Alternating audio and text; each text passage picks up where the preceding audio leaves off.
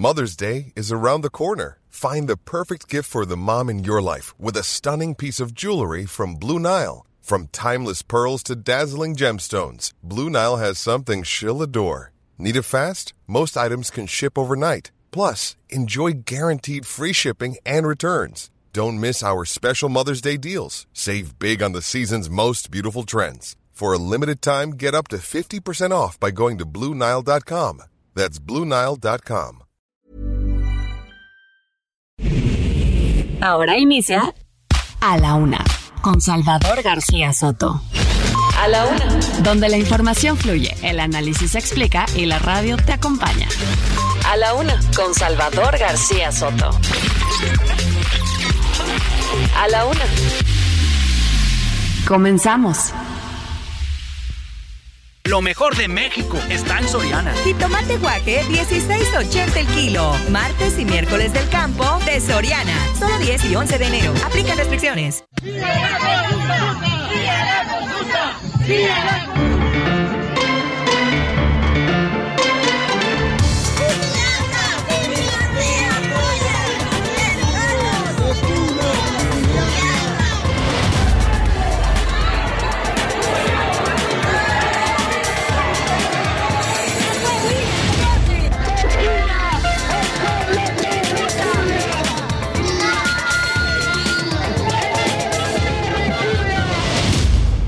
detenidas 11 personas relacionadas con el ataque al periodista Ciro Gómez Leiva.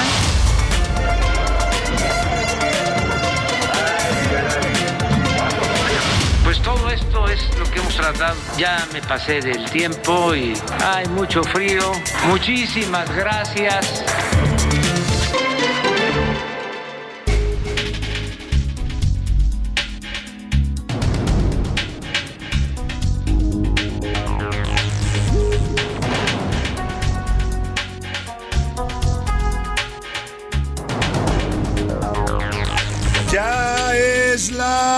Una de la tarde en punto en el centro de la República. Los saludamos con mucho gusto. Estamos iniciando a esta hora del mediodía a la una este espacio informativo que hacemos para usted todos los días a esta hora del día. Aquí estamos, ya lo sabe usted, listos para informarle, para entretenerle, para acompañarle también en esta parte de su día, para explicarle e informarle de lo más importante que está pasando en México y en el mundo en estas últimas horas de miércoles, miércoles 11 de enero. Vamos ya hacia la primera quincena del mes de enero y lo hacemos con toda la actitud, con todas las ganas y con buena cara, ¿eh? porque la verdad no están los días así como muy eh, halagüeños, hay, hay complicaciones económicas, hay dificultades que enfrentar, es un comienzo de año, hay gente que está buscando empleo, hay gente que quedó muy gastada también de las festividades decembrinas y que tiene que salir adelante en esta temporada, así es que ánimo a todos, de verdad mucho ánimo en este arranque de año, que ahí vamos poco a poco subiendo, ya no la cuesta, ya casi es el Monte Everest el que estamos subiendo los mexicanos en este inicio del 2023. Le tengo información importante, todo lo más relevante que haya ocurrido en las últimas horas se lo voy a tener aquí en A la Una con todo este equipo de profesionales que me acompaña. Le voy a informar eh, y también por supuesto tendremos todas nuestras secciones diarias, la rima de Valdés, el ojo público, el cotorreo informativo, las canciones de los curuleros de San Lázaro, todo lo que usted ya sabe le preparamos día con día para informarle y explicarle también el panorama informativo. Deseo que este miércoles, a la mitad justo de esta semana, vaya marchando bien para usted, que todo vaya saliéndole bien, que se vayan cumpliendo sus metas, sus objetivos, sus tareas, sus pendientes para este día, que los vaya usted resolviendo poco a poco. Y si hay problemas, si hay contrariedades, ánimo, ánimo que siempre queda la mitad del día y lo que resta de la semana para resolver cualquier situación adversa. Saludamos con gusto a todas las ciudades que nos sintonizan en la República Mexicana, toda esta gran familia del Heraldo Radio. Le damos la bienvenida. En este mes le estamos dando la bienvenida a Yucatán, a la ciudad blanca de Mérida, Yucatán, en el 96.9 de FM, que se integran a la familia del Heraldo Radio. Bienvenidos amigos yucatecos que nos escuchan también ya. Es un gusto llegar hasta esta bella ciudad y a esta bella región del país que es el sureste mexicano. Mérida es sin duda la capital del sureste mexicano y hasta allá llega la señal del Heraldo Radio. También saludamos a toda la gente de Monterrey, Nuevo León, allá en la Gran Sultana del Norte, a la gente de Guadalajara, Jalisco, la Perla Tapatía, a la gente de la comarca lagunera, de todos los municipios que sintonizan tanto en Coahuila como en Durango, el Heraldo Radio. Les mandamos un saludo afectuoso a esta gran zona metropolitana e industrial del país. A Oaxaca capital, muchos saludos a todos los amigos oaxaqueños, al Istmo de Tehuantepec, también amigos oaxaqueños, pero de la zona del Istmo. Oaxaca es, eh, es todo un, es casi una república con sus distintas regiones, culturas, identidades. Eh, coinciden todos en que les gusta el quesillo nada más, pero lo demás son bastante diversos los oaxaqueños. Les mandamos un abrazo también a los amigos ismeños. A la gente de Tampico, Tamaulipas, también allá en el Golfo de México. Muchos saludos a la gente que nos escucha, no solo en Tampico, sino también en Ciudad Madero y en Altamira. A la gente de Tuxtla Gutiérrez, Chiapas, que también bonita ciudad, calurosa casi la mayor parte del año, con mucha vegetación y con mucha alegría. También mandamos saludos a la gente de Tuxtla Gutiérrez, capital del estado de Chiapas, y a Chilpancingo Guerrero, también a Chilpa. Le mandamos un abrazo afectuoso a todos los amigos de guerrerenses que nos sintonizan allá en Chilpancingo y en sus alrededores. A la gente también que nos escucha al otro lado del río Bravo, también suena la señal del Heraldo Radio, por supuesto en McAllen, en Bronzeville, en San Antonio y en, en Huntsville, Texas. Mandamos muchos saludos a todos los amigos tejanos. Y más arriba, en el mapa, saludamos a la gente de Cedar Rapids y de Independence. Estas dos ciudades se ubican en el estado de Iowa. Hasta allá llega la señal del Heraldo Radio. Y por supuesto, a la gente que nos escucha en Airville, Chicago. Les mandamos un saludo a todos ellos a través de las frecuencias de Now Media Radio, con la cual sonamos allá en los Estados Unidos. Dicho esto, vamos a los temas que le tengo preparados en este miércoles a la mitad justo de esta semana. Capturados, al menos 11 personas fueron detenidas por el atentado en contra del periodista Ciro Gómez Leiva, ocurrido el 15 de diciembre del año pasado. Esto después de un fuerte operativo que se montó al norte de la Ciudad de México. Han reportado hoy la jefa de gobierno y la Secretaría de Seguridad Ciudadana. Estamos buscando al señor Omar García Don Omar, Batman, Batman, te buscan, te buscan, Batman. A ver si nos quiere tomar una llamada para que nos explique esta detención y también todo lo que está pasando en torno al tema de la polar. Vamos a hablar también eh, con de otros temas. See you later, ¿se acuerda aquella canción de See you later, Alligator? Bueno, pues más o menos así se despidió ayer el presidente de Estados Unidos, Joe Biden, que ya regresó a su país volando desde el Aeropuerto Internacional de la Ciudad de México. Esto después del encuentro trilateral, la cumbre de los líderes de Norteamérica que se llevó a cabo ayer. Hoy se reunió el presidente López Obrador con su homólogo de Canadá, Justin Trudeau. Muy comentada la actitud que tuvo el presidente. Algunos dicen el oso del presidente, pero yo creo que fue totalmente intencional. No lo hizo, digamos, no es algo que se le haya pasado, es, lo hizo con toda la intención. Ayer cuando terminó la reunión, la conferencia por ahí de las 4 o 4 algo de la tarde, dieron la conferencia conjunta a los tres presidentes, instalaron unos podios ahí en Palacio Nacional en el patio central y empezaron las preguntas y contestaron los, algunas preguntas los dos los tres presidentes, pero cuando le tocó el turno al presidente López Obrador, que le pregunta, por cierto, la reportera Sara Pablo sobre si habían tratado o no el tema energético, si las diferencias en el sector energético, si las había abordado con, con el presidente Joe Biden y con Justin Trudeau, si también habían hablado del tema de la extradición de Ovidio. Y el presidente López Obrador empezó a echarse un rollo bueno, ¿qué le digo? De los que estamos acostumbrados los mexicanos en la mañanera, Justin Trudeau y, Biden volteaban a verse, 41 minutos se tardó en contestar, nunca contestó lo que le preguntó la reportera, habló de la integración de América, de las de la sustitución de, importaciones, de bueno, una serie de cosas, todas estas utopías que trae en la cabeza el presidente, que dijo que habían acordado ellos. Mire, para que se dé una idea, el presidente se echó 41 minutos hablando. El señor Biden solamente habló 14 minutos y el señor Justin Trudeau 12 minutos. Al final, el presidente después de este rollo ya no los dejó hablar prácticamente y dijo, ya está haciendo frío, mejor vamos a terminar ya la conferencia. Más adelante le voy a poner el audio y, se escucha al, presidente Biden quejarse, decir, no sé cuántas preguntas ya no pude contestar, pero que quede registro de que yo quería contestar, pero pues aquí el señor no me dejó, ¿no? No dice eso, el señor no me dejó, pero es lo que da a entender que ya no pudo contestar porque el presidente López Obrador se comió todo el tiempo con sus rollos. Voy a platicarle cómo estuvo ayer todo esto. También libres los estudiantes de la Universidad de Guadalajara, Javier Armenta, Jimán Cisneros y José Lexis fueron liberados ayer del penal de Puente Grande en Jalisco. Esto después de las presiones de la sociedad civil ante la captura, ante la detención que había realizado el gobierno de Enrique Alfaro. Y sin clases, a casi una semana de la detención de Ovidio Guzmán, en Sinaloa más de 100 escuelas no han regresado a las clases, esto por el miedo a la violencia. O sea, hay clases, pero en, algunos casos los niños no van y en otras de plano las escuelas no han reabierto por miedo a que se sufra algún tipo de violencia hacia los menores de edad. En los los deportes, pura pachanga. En lugar de fútbol, Cruz Azul únicamente va a suspender tres juegos al jugador Julio César El Cata Domínguez, que dio un escueto mensaje a la afición para disculparse después de haber vestido a su niño y a sus invitados a la fiesta de cumpleaños como sicarios del Chapo Guzmán. Esto mientras Carlos Salcedo del Juárez FC estrenó canción de reggaetón. Además, el nuevo contrato de Cristiano Ronaldo en Arabia va a ganar 400 mil pesos. Escuche usted, 400 mil pesos por hora cada hora, pesos mexicanos, le estoy hablando por supuesto, cada hora el señor Ronaldo va a estar cobrando 400 mil pesos. Así, así ganan algunos en estos mundos del deporte. En el entretenimiento, Anaí Arriaga nos cuenta sobre el triunfo de Guillermo del Toro. Ayer ganó en los premios Globos de Oro como mejor película animada por su Pinocho, extraordinaria, sin duda, gran película, y la dura canción que lanzó también Shakira contra Piqué. Sigue Shakira dándole con todo a Piqué. Como ve, tenemos un programa con muchos temas, con mucha información, muchos tópicos para estar comentando, para estar informando, para estar debatiendo y para eso, para que usted participe de esto que nos proponemos, sea siempre un diálogo de ida y vuelta, le hago las preguntas de este día. En A la Una te escuchamos. Tú haces este programa. Esta es la opinión de hoy.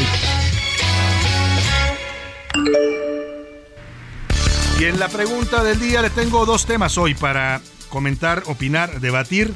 El primero de ellos tiene que ver con pues este anuncio que hizo ayer la jefa de gobierno de la Ciudad de México, Claudia Sheinbaum, ante la crisis que está enfrentando su administración por la tragedia de la línea 3 del metro, donde murió la joven Yaretsi Adriana, de 18 años de edad. Claudia Sheinbaum anuncia que va a suspender sus giras por la República Mexicana. Es que se estaba yendo un día sí y el otro también, ¿eh? Normalmente lo hacía los fines de semana, pero a veces también entre semana la veíamos con pretextos de informes, visitando gobernadores, visitando estados, promoviendo su imagen, pues. Y ahora dice que las va a suspender, que se va a concentrar en su trabajo de jefa de gobierno. Pues parece que ya lo entendió la jefa de gobierno. Yo le quiero preguntar sobre este anuncio que hace, si usted cree que la suspensión de giras proselitistas que estaba realizando Claudia Sheinbaum está bien le pregunto y le doy opciones para que me conteste. Sí, debe concentrarse en la Ciudad de México, que es para lo que la contrataron. No, se quedó corta, debe, debiera suspender de sus, definitivamente ya sus giras, dejar de hacer proselitismo mientras esté en el cargo. O de plano, solo está buscando cómo congraciarse con los capitalinos, ¿no? Porque sí le está pegando fuerte este tema del metro y los, las tragedias mortales que están ocurriendo ahí. Mire, nada más en las últimas horas he visto eh, suspensión de, de, líneas, o sea, apagones, cortocircuitos. ¿Qué está pasando en el metro de verdad? No alcanza la explicación que da la jefa de gobierno de que sí hay más presupuesto. Ya ayer Milka Ramírez nos demostraba que están mintiendo, que no aumentaron el presupuesto para el metro, al contrario, lo han disminuido. Hoy le voy a dar más cifras para comprobar que, que están mintiendo la secretaria de Finanzas del gobierno capitalino y la propia jefa de gobierno cuando dicen que se aumentó en 800 millones de pesos el, presupuesto para el metro este año. Le voy a dar los datos. La segunda pregunta, el segundo tema que le pongo sobre la mesa. El Club Deportivo Cruz Azul suspendió tres juegos, tres partidos de la Liga MX a su jugador Julio César Cata Domínguez después de la fiesta infantil que le organizó su hijo de 12 años en la que el niño, el cumpleañero y sus invitados fueron todos vestidos con atuendos de sicarios, sicarios armados que pertenecían al cártel del Chapo Guzmán o la Chapiza, como se decían sus playeras y gorras que mostraban orgullosamente. ¿Usted cree que esta es una sanción justa? Sí, le doy opciones para que me conteste. Sí, lo merece, pues es un ejemplo para la juventud. Está mal lo que hizo. No, se quedó corta la sanción porque esta es una apología del delito y debe ser más fuerte. O de plano, la sanción es exagerada porque esto era un tema de vida privada. El número para que nos marque es 5518 41 51 99. Nos puede mandar sus mensajes a través de texto o voz. Usted lo decide. Aquí lo que le garantizo y le garantizamos todos es que su opinión siempre va a contar y siempre también la escuchará usted al aire.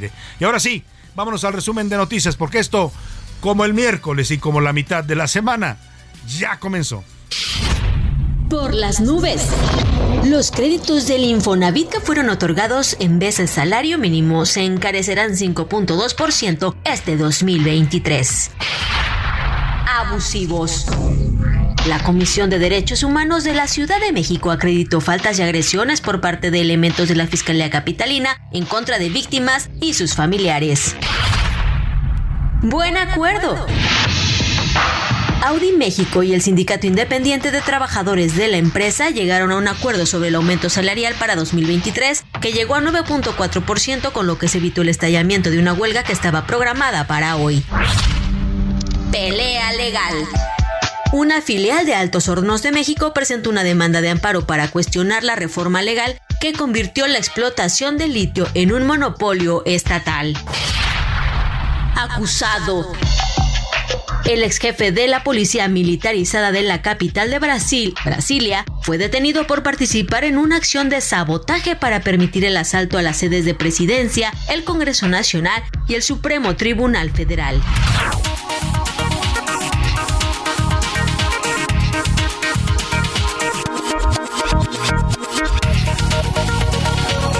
De la tarde con 14 minutos y bueno, después de que concluyera ayer, no nos tocó ya el mensaje final porque empezó un poco más tarde, casi al filo de las 4 de la tarde salieron los tres presidentes, el presidente de México Andrés Manuel López Obrador, el de Estados Unidos Joe Biden y el de Canadá Justin Trudeau, salieron a dar esta conferencia de prensa conjunta en el patio central de, del Palacio Nacional.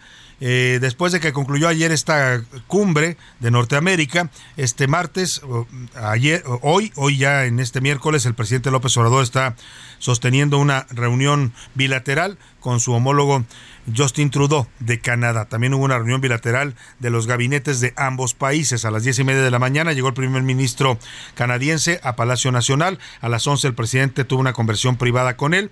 A las once quince realizaron el encuentro bilateral con las delegaciones de ambos gobiernos y posteriormente a las doce con veinticinco minutos se firmó un memorándum de entendimiento entre el Instituto Nacional de Pueblos Indígenas y la Crown Indigenous Relations and Northern Affairs Canada. La CARNAC se llama y es, digamos, la asociación que agrupa a los pueblos originarios de el Canadá. Y hace unos momentos, a la una con cinco, Justin Trudeau abandonó ya el Palacio Nacional. Vamos con Iván Saldaña, que ha estado siguiendo de cerca esta, estos encuentros bilaterales entre México y Canadá, y nos cuenta desde ahí, desde Palacio Nacional. Iván, te saludo, muy buenas tardes. Salvador, amigos del auditorio, buenas tardes. Sí, el primer ministro de Canadá ya se retiró de Palacio Nacional, de hecho fue hace unos minutos, después de haber llevado con el presidente Andrés Manuel López Obrador esta reunión bilateral, llegó a las 10.30 de la mañana del día de hoy, eh, tuvo ahí algún eh, encuentro primero privado con el presidente López Obrador, después ya con su comitiva, y en un breve mensaje abierto a medios de comunicación, el presidente Andrés Manuel López Obrador, pues eh, habló de los detalles que estaban abordando en ese momento. Se aprovechó esta cumbre, esta reunión bilateral para pues buscar básicamente una solución a los conflictos en materia energética que el gobierno canadiense interpuso contra el gobierno mexicano bajo el TEMEC el presidente López Obrador se comprometió a recibir a empresas para encontrar, empresas canadienses para encontrar soluciones. Escuchemos lo que dijo esta tarde el presidente López Obrador. Estamos buscando también resolver problemas, diferencias que lógicamente se presentan cuando se trata de estas relaciones económicas, comerciales y además en épocas de auge, porque está creciendo mucho, como nunca, la inversión canadiense en México. Por su parte, el primer ministro canadiense destacó que ambas naciones son países progresistas que respetan la oportunidad, la justicia y la igualdad y enfatizó el fortalecimiento de los lazos y en eso Canadá y México siguen siendo amigos y aliados muy sólidos. Continuaremos hablando sobre cómo podemos aumentar aún más nuestras alianzas económicas, nuestros lazos entre personas y sobre todo la prosperidad que ambos aportamos a la relación trilateral en América del Norte, que tiene tanto para ofrecerle al mundo.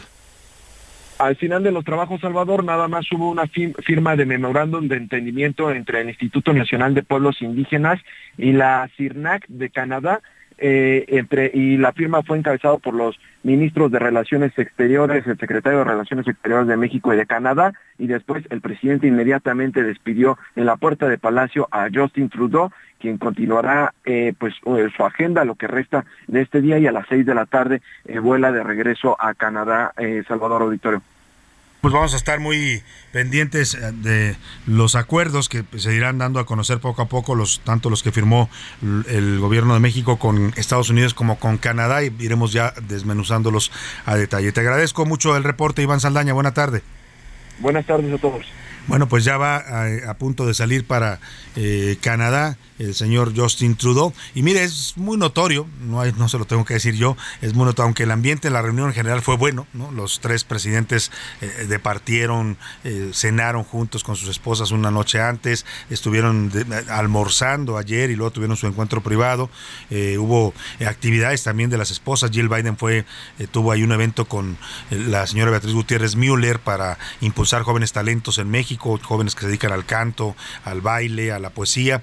E, en fin, yo creo que el ambiente en general fue bueno. Lo mancha un poco este eh, exceso del presidente ayer, este, este detalle pues de, quitarle la palabra y alargarse tanto en una respuesta que ni siquiera fue respuesta a la pregunta que le hicieron. Pero fuera de eso, el ambiente yo creo que fue bueno. Pero lo que sí es muy notorio es que que el, pues, el trato, digamos, del presidente eh, López Obrador con Biden es muy distinto al trato con Justin Trudeau. No hay, por alguna razón, no hay química, no se, no, no se caen bien y entiendo que es incluso mutuo. O sea, al presidente López Obrador no le cae bien Justin Trudeau y a Justin Trudeau tampoco le cae muy bien el presidente de México. Se tratan con cortesía, con diplomacia, por supuesto, no quiero decir que se hagan groserías, pero no hay, pues no hay esa química que se ve con Biden. No sé si es un asunto generacional, porque pues Biden y López Obrador son más cercanos, aunque Biden le lleva pues casi 15 años al presidente López Obrador. Biden es mucho más grande, tiene 82 años y mal lo recuerdo, 80, y, 80 años, o sea, le llevaría, ¿cuántos años le lleva entonces? Como 11 años, como el presidente cumplió 67, ¿no? O sea, el propio Obrador cumplió 67 años, o sea, le lleva 13 años de, de diferencia 11 años de diferencia. Bueno, el caso es que pues no mm, hay hay digamos, pues así pasa, ¿no? A veces a alguien nos cae bien y a alguien no nos puede caer tan bien y tenemos que eh, eh, tratarlo de cualquier manera. Así le pasa a López Obrador con Justin Trudeau. Y como le decía, concluida esta cumbre de Américas del, del Norte, hubo algunos acuerdos. Según dijo el presidente López Obrador, se creó un comité trilateral para que América del Norte deje de importar otras regiones del mundo y logre la autosuficiencia. Eso lo dijo el presidente de México, no lo, no lo escuché yo de ninguno de los otros dos presidentes. ¿eh? Este asunto de la sustitución de importaciones es algo como de los años 50, 60, pero ya sabe usted que a López Obrador le gustan esos temas, pero bueno, se dice, dijo él que se había acordado eso también en su mensaje a los medios. Biden y Trudeau, igual que el presidente López Obrador, destacaron que hicieron acuerdos para fortalecer inversiones, para combatir el, el tráfico de fentanilo y también, por supuesto, para impulsar el tema de los semiconductores en el Tratado de Libre Comercio. López Obrador pidió, le pidió especialmente a Biden que se regularice a los mexicanos que viven en Estados Unidos, que impulse la reforma migratoria, que ya intentó una vez Biden ante el Congreso de Estados Unidos, pero no se la aprobaron. Nada humano nos es ajeno. Nos importa mucho el poder ayudar a lo que está sucediendo en Estados Unidos, las muertes por fentanilo. Pero también, como hoy lo tratamos, no es un asunto solo de Estados Unidos. Habla Joe Biden. Debemos mejorar la capacidad tecnológica en la frontera para interceptar contrabando y las drogas ilegales y también la trata o el contrabando, el tráfico de personas. Bueno, ya le decía que lo que pasó al final de esta conferencia conjunta, el tiempo más o menos que hablaron cada uno se lo dije, Justin Trudeau 12 minutos, Joe Biden 14 minutos y López Obrador 41 minutos. Un momento que López Obrador hizo sus monólogos como si estuviera en una mañanera y incluso le arrebató la palabra a, a Joe Biden. Escuche usted es lo que hemos tratado. Ya me pasé del tiempo y hay mucho frío. Muchísimas gracias. Que quede registro que no sé qué preguntas no contesté. Estoy preparado para hacerlo después.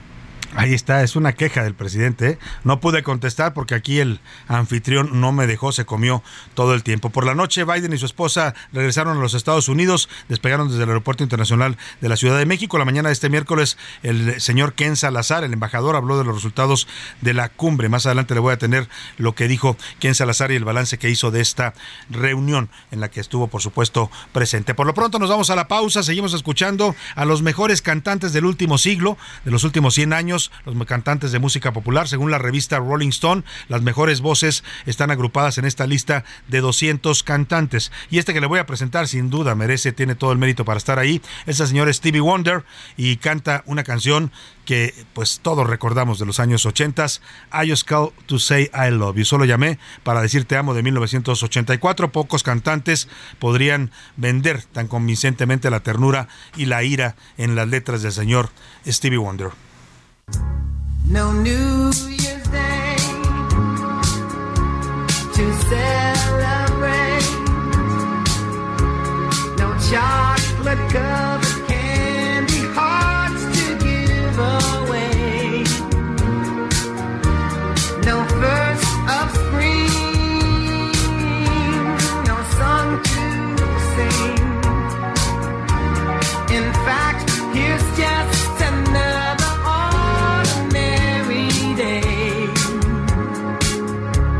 No April rain, no flowers bloom, no wedding Saturday within the month of June. But what it is. En un momento regresamos. Ya estamos de vuelta en A la Una con Salvador García Soto. Tu compañía diaria al mediodía. Lo mejor de México está en Soriana. Lleva naranja a 8.90 el kilo. Martes y miércoles del campo de Soriana. Solo 10 y 11 de enero. Aplican restricciones. La rima de Valdés. O de Valdés, la rima.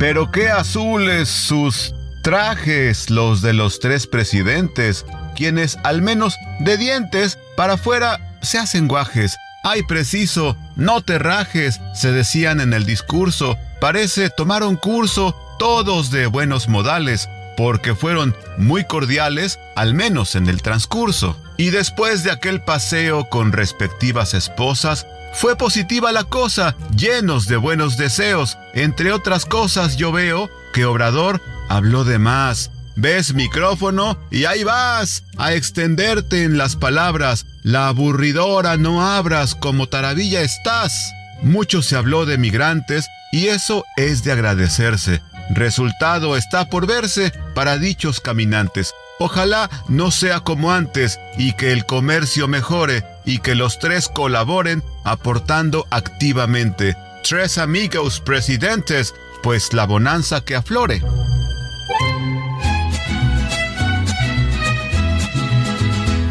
Te miré, estabas tan bonita, tan sensual. Te imaginé ajena y me hizo mal. Ay, ay, amor. Ay, ay, qué dolor. Qué tarde comprendí, contigo tenía todo y lo perdí. Te miré con tu melena al viento y tu mirar, al ras de tu escote, tu lunar. Ay, ay, amor. Ay, ay, qué dolor.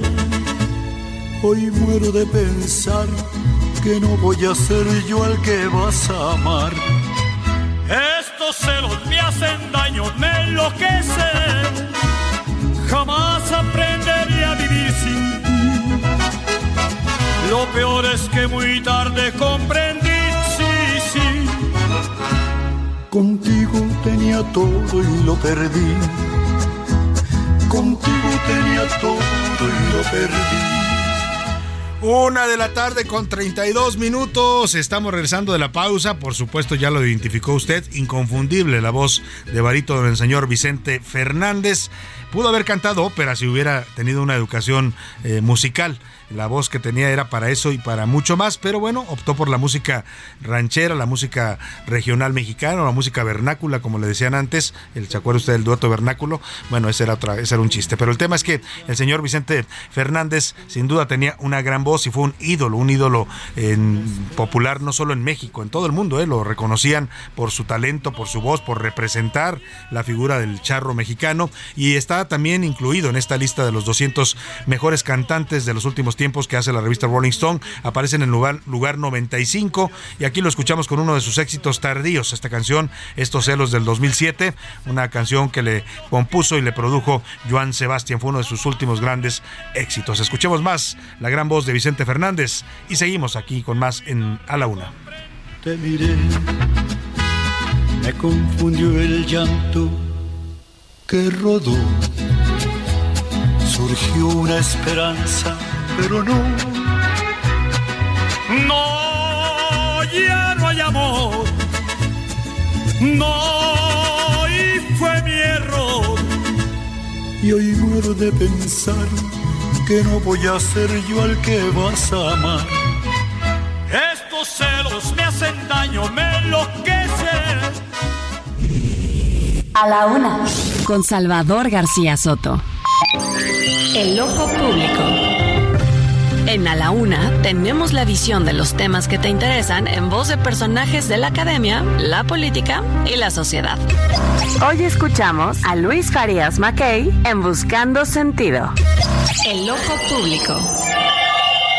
Salvador, buenas tardes. Nuevamente López Obrador, sin pena ni gloria y sin logros, extraviado en lo anecdótico y en la fotografía, perdió la oportunidad de ser presidente ante Biden y Trudeau. Disociado de la realidad, hablando a sus clientelas, se aisló de lo que realmente los equipos de los tres países procesaron, negociaron y acordaron, y que desgraciadamente, como siempre, los mexicanos tendremos que ir conociendo por la prensa extranjera en los próximos días.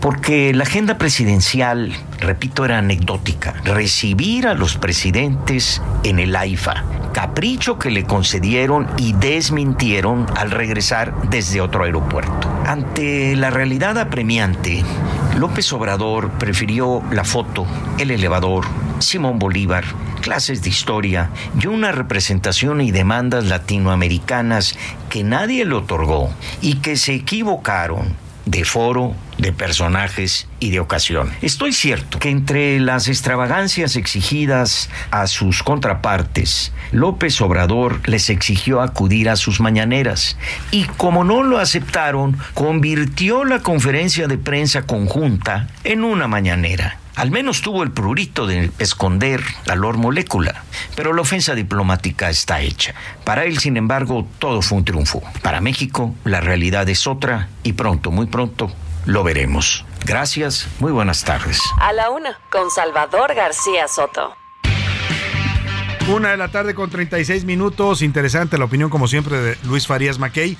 Yo coincido con él. ¿eh? Yo le decía, sí, en términos de, la diplomacia, de la relación, del trato que hubo, del diálogo, fue un éxito la cumbre. No hay, no hay, no hay que buscarle como dicen por ahí, tres pies al gato, ¿no? Fue un éxito y hay que reconocerlo, tanto las reuniones trilaterales como bilaterales. El tema que toca Luis es fundamental. El presidente López Obrador estuvo con un discurso totalmente fuera de las prioridades de México, fuera de las oportunidades que México está teniendo enfrente en este momento con sus socios comerciales, que es el tema de los semiconductores, el tema de la integración de cadenas productivas. El presidente anda hablando de otras cosas, de Bolívar, de la América Unida, de la utopía, cuando la realidad pues es otra y las prioridades del país y en esta relación bilateral y trilateral son otras, pero sí, lamentablemente el presidente hasta con todo y mañanera así convirtió la conferencia de prensa de ayer, la conferencia con los dos mandatarios prácticamente arrebatándoles la palabra.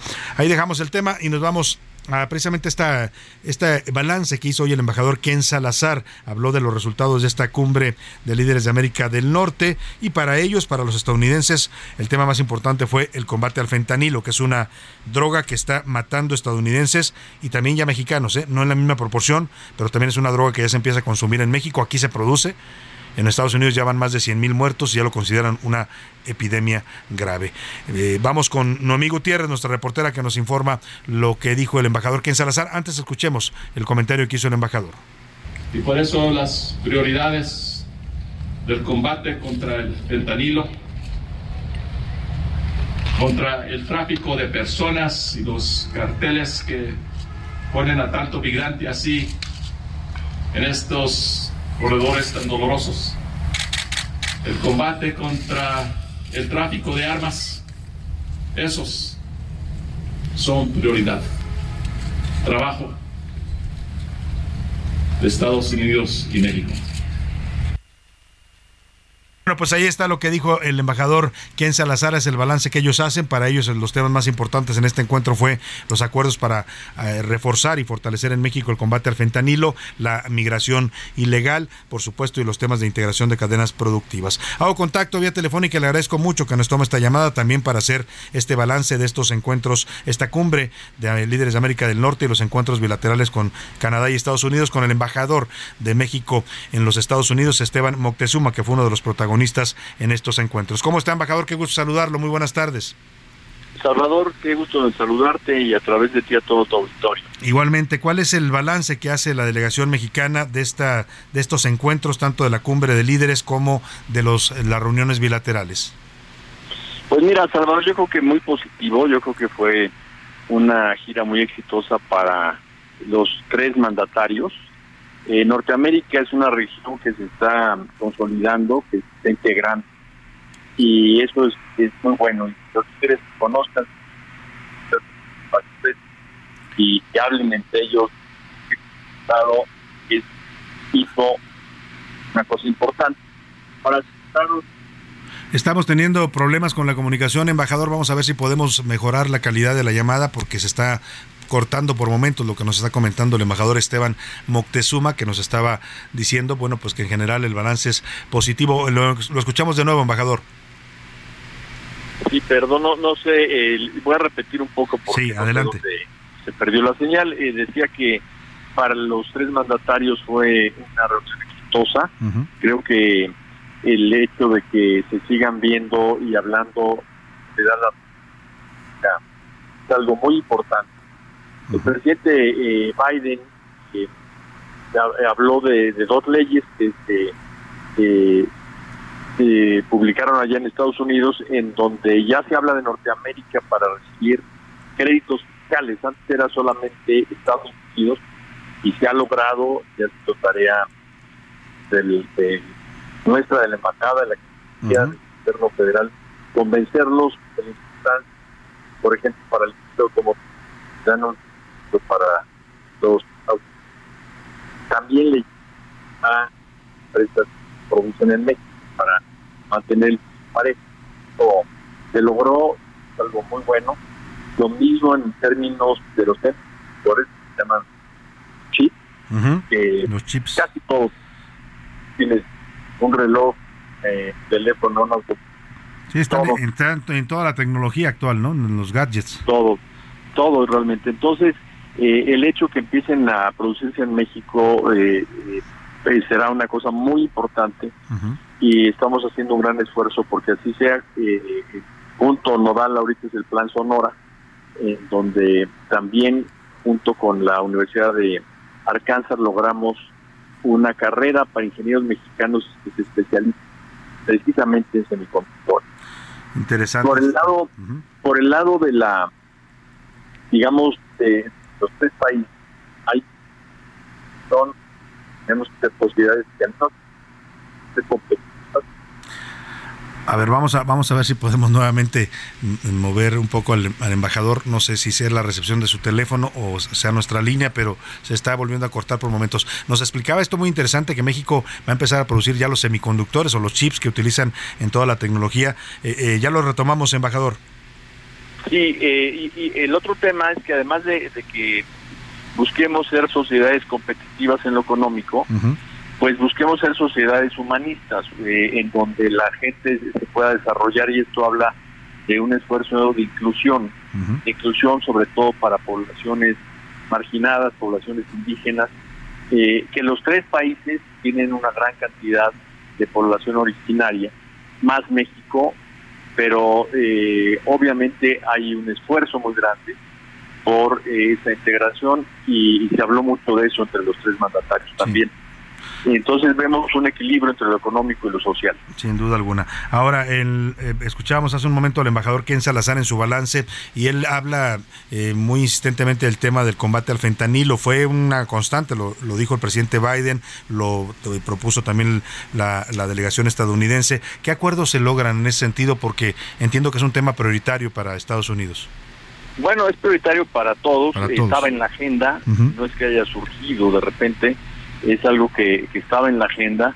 Es un tema muy delicado, este, Salvador, porque es una sustancia sumamente adictiva que está pues eh, penetrando en el eh, eh, la demanda de, estupefacientes y lo que se vio es obviamente trabajar juntos, intercambiar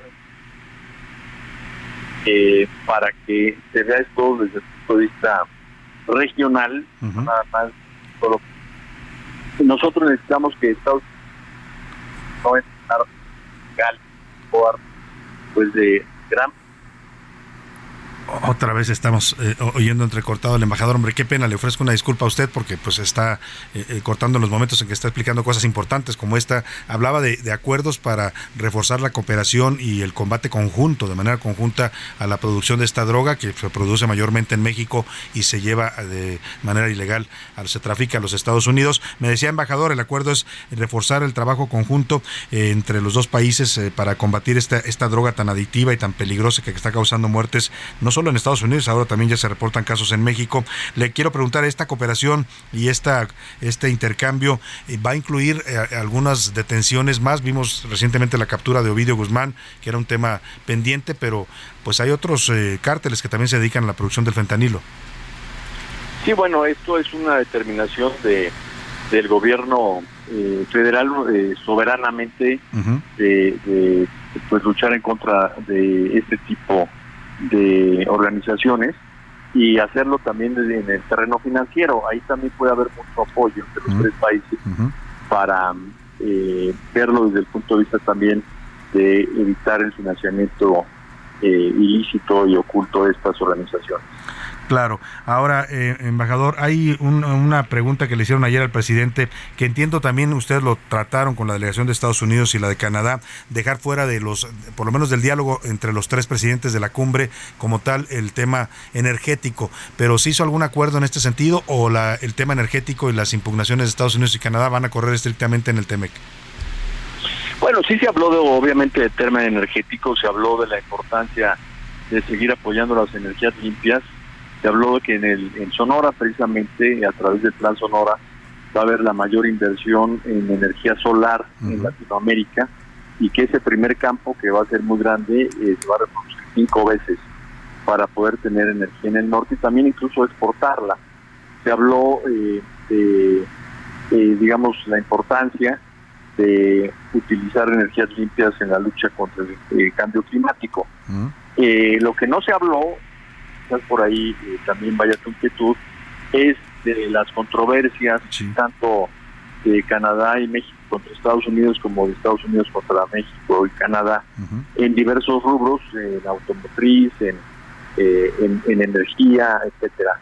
Porque eso eh, se lleva eh, foro aparte, que es el diálogo económico de alto nivel, y quien lleva toda esta negociación, la Secretaría de Economía, pues tiene toda una agenda calendarizada de reuniones para desahogar precisamente las controversias.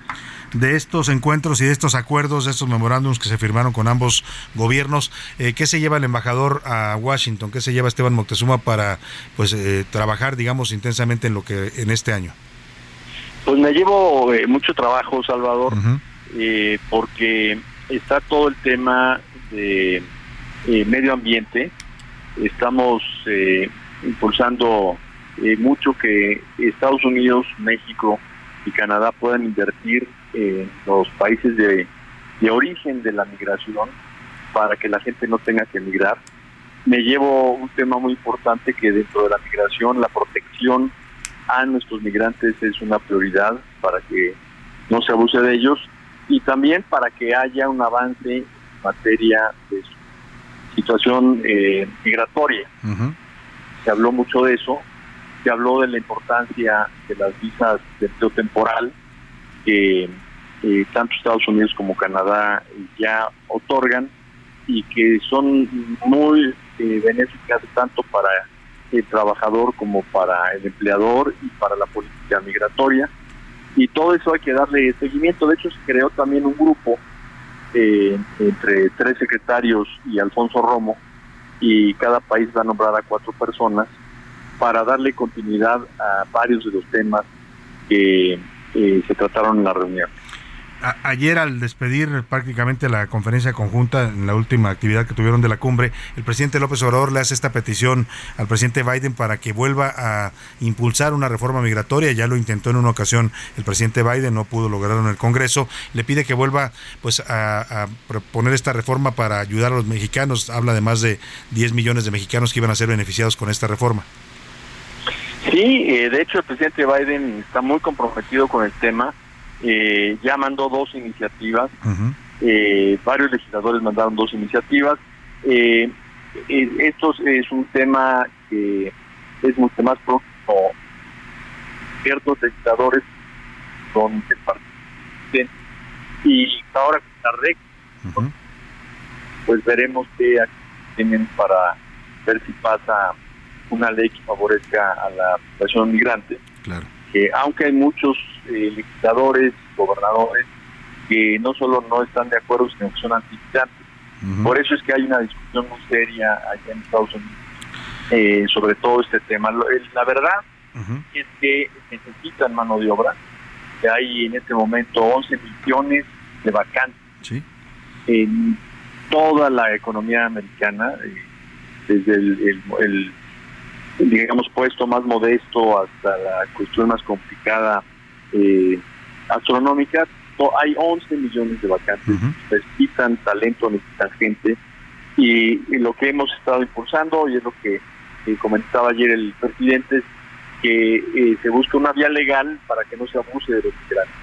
Y este último acuerdo que se logró, el acuerdo migratorio con México, que va a beneficiar a, a cuatro nacionalidades, ayuda mucho en este sentido.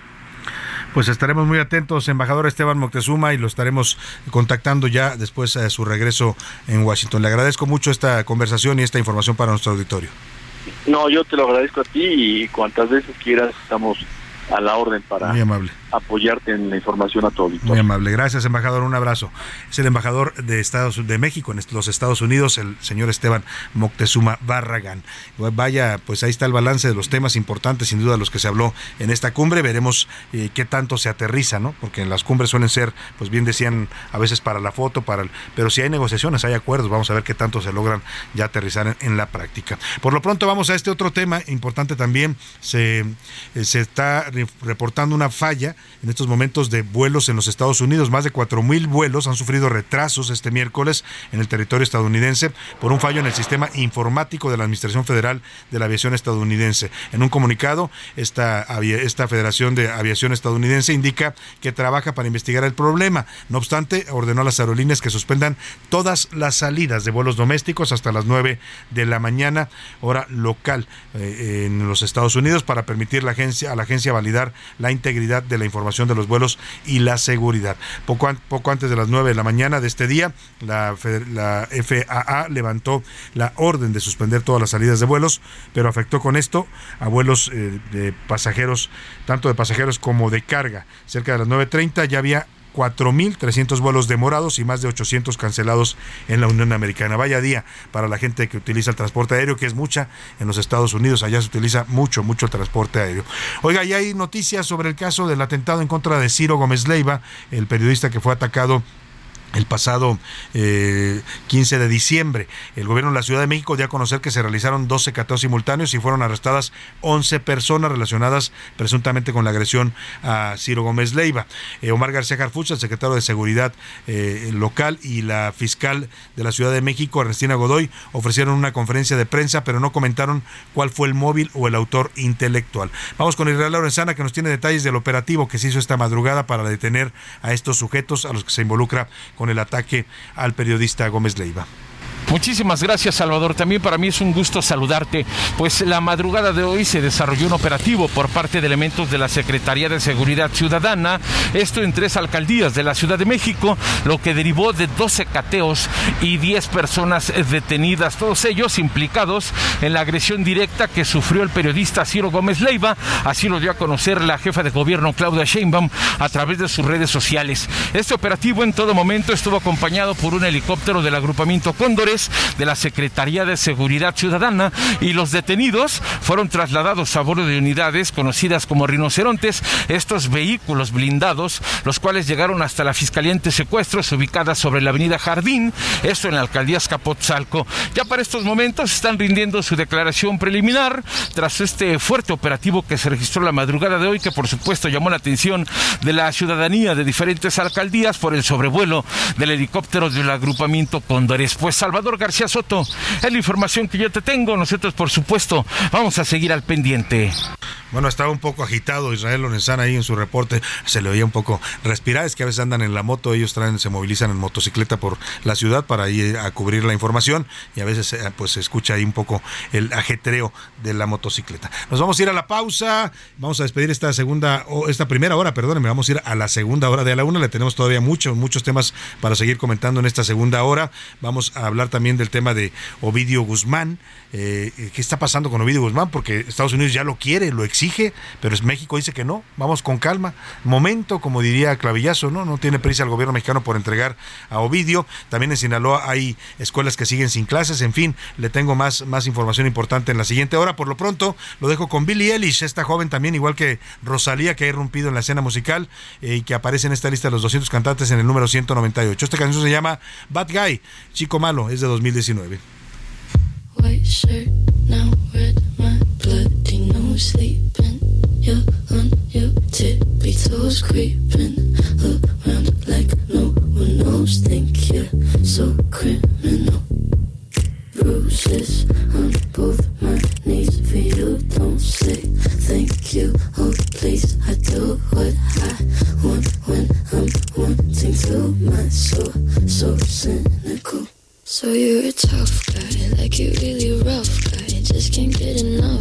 En un momento regresamos. Ya estamos de vuelta en A la Una con Salvador García Soto. Tu compañía diaria al mediodía. En Soriana lleva el segundo al 50% de descuento en todos los quesos empacados Food. Soriana, la de todos los mexicanos. A enero 11,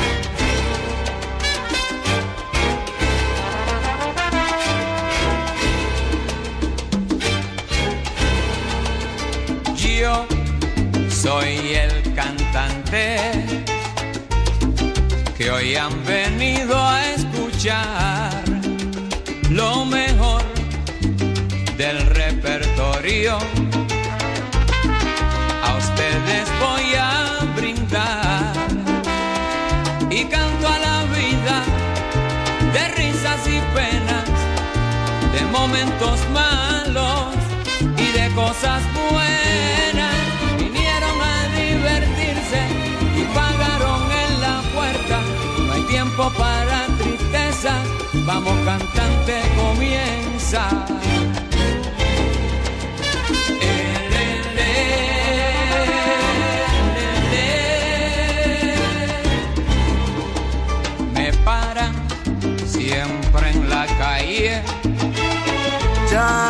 las 2 de la tarde en punto en el centro de la República y los saludamos con gusto. A esta hora estamos comenzando la segunda hora de A la Una. Vamos a la segunda parte de este espacio informativo y lo hacemos a ritmo de salsa. Escuchábamos esta gran canción con la que estamos regresando e iniciando esta segunda hora.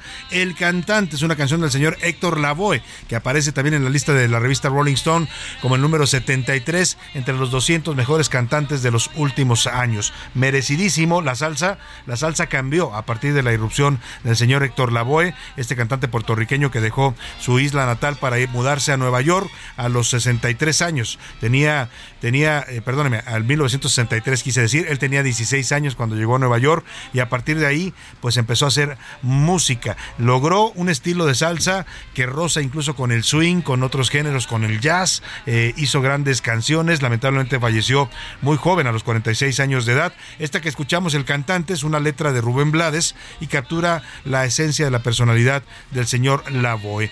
Escuchemos un poco más de el cantante al ritmo de salsa y tengo mucho más para usted. Ahora le comento lo que le voy a tener preparado para esta segunda hora de A la Una. Escuchen bien su cantar, aprendan de lo mejores. Hoy te dedico mis mejores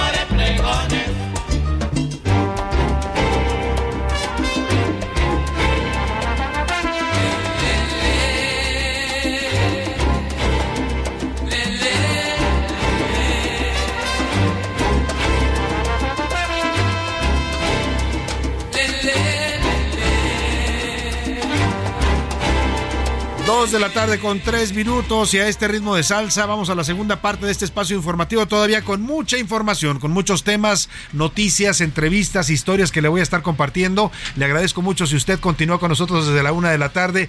Gracias de verdad por su preferencia en esta opción informativa. Si nos acaba de sintonizar y nos está agarrando ahí en el radio, en su computadora, en el teléfono, donde quiera que nos esté sintonizando, ya sabe que ahora usted la radio se escucha por muchas vías, en las redes sociales también, en el internet. Bueno, pues le mando un abrazo afectuoso yo soy Salvador García Soto y a nombre de todo este equipo de profesionales que me acompaña le doy la bienvenida. Esto es a la una y vamos a tener todavía mucha información para usted en la segunda hora. Le platico los temas que tenemos preparados. Tras su captura, Ovidio Guzmán presentó un nuevo amparo que busca frenar definitivamente su extradición, su extradición a los Estados Unidos. El tema afloró en esta reunión de bilateral con México. Estados Unidos está presionando porque quiere la entrega de Ovidio Guzmán.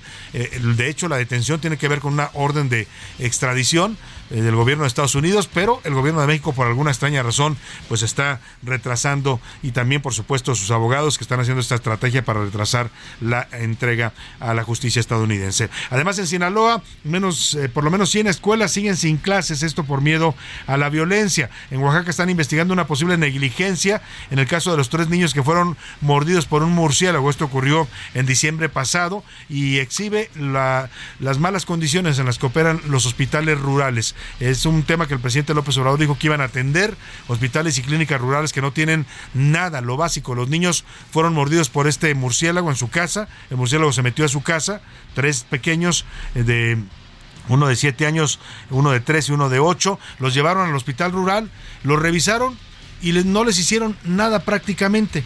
A los días comenzaron a, comenzar, eh, a, presentar síntomas de rabia. Lamentablemente, dos de ellos ya murieron y hay una que se mantiene grave en un hospital en Oaxaca. Hay falta de atención y hubo negligencia también. Están acusando a los padres de estos pequeños que lamentablemente pues, sufrieron esta mordedura de murciélago. Vamos a platicar del caso de los tres jóvenes de la Universidad de Guadalajara que ya lograron su liberación después pues, de las presiones tanto de la universidad como de la sociedad civil allá en Guadalajara.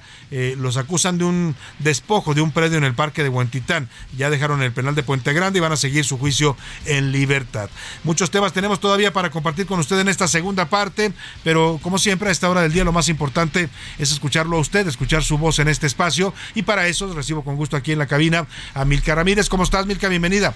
Muy bien, Salvador. Oye, ya se fue la mitad de la semana, ya es miércoles, entonces ya hay que ir con toda la actitud hacia el jueves, el viernes, que ya falta poquito. Ya falta poquito para llegar al fin de semana. José Luis Sánchez, ¿cómo estás? Salvador García Soto, ¿cómo estás? Milka Ramírez, buena mitad de semana, ombligué de la semana y bueno, pues yo lo que más bien espero es la quincena, ya se acerca la primera quincena de este año, de este mes. Pero se ha sentido como larguísima. Como ¿eh? si hubieran sido 30 días, Salvador. Parece, es una quincena, pero parecen dos años. Los hemos pasado en estos días sin, sin dinero. Pero bueno, ahí vamos, ahí vamos. Hay que seguirle eh, echando ganas a que ya viene viene el día de, quincena, como bien dice José Luis Sánchez. Y bueno, tenemos temas importantes para comentar, los mensajes de nuestro auditorio, por supuesto. Hicimos preguntas interesantes sobre Claudia Sheinbaum y si debe o no andar de gira. Esto de andar, cuando le digo de gira, es que se anda yendo para toda la República a promocionar su imagen. ¿eh? Lo mismo lo vemos en Tijuana, que en Chiapas, que en Tabasco, que en Veracruz, que en Jalisco.